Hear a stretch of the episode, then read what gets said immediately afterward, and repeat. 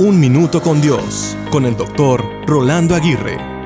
Cuando un policía detuvo a un conductor por exceso de velocidad, el hombre no estaba muy contento. ¿Por qué no se organizan estos policías? dijo el conductor. Ayer me quitaste mi licencia de conducir y hoy quieres verla de nuevo. Un poco cómico, ¿verdad? Es fácil encontrarnos perturbados con nuestros funcionarios públicos, especialmente cuando nos atrapan haciendo algo malo. Pero la Biblia tiene dos soluciones simples para este dilema. Primero, debemos ver las autoridades civiles como representantes de Dios. En segundo lugar, debemos orar constantemente por ellos. Siempre me sorprende lo difícil que es enojarse con alguien por el cual oro para que Dios le bendiga. Aunque no estemos de acuerdo con el proceder de algunos funcionarios públicos, Dios nos llama a obedecer y respetar a las autoridades civiles.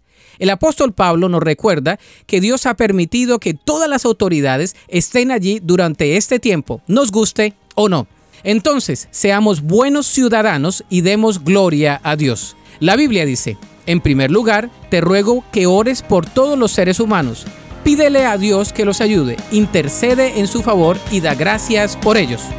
Para escuchar episodios anteriores, visita unminutocondios.org.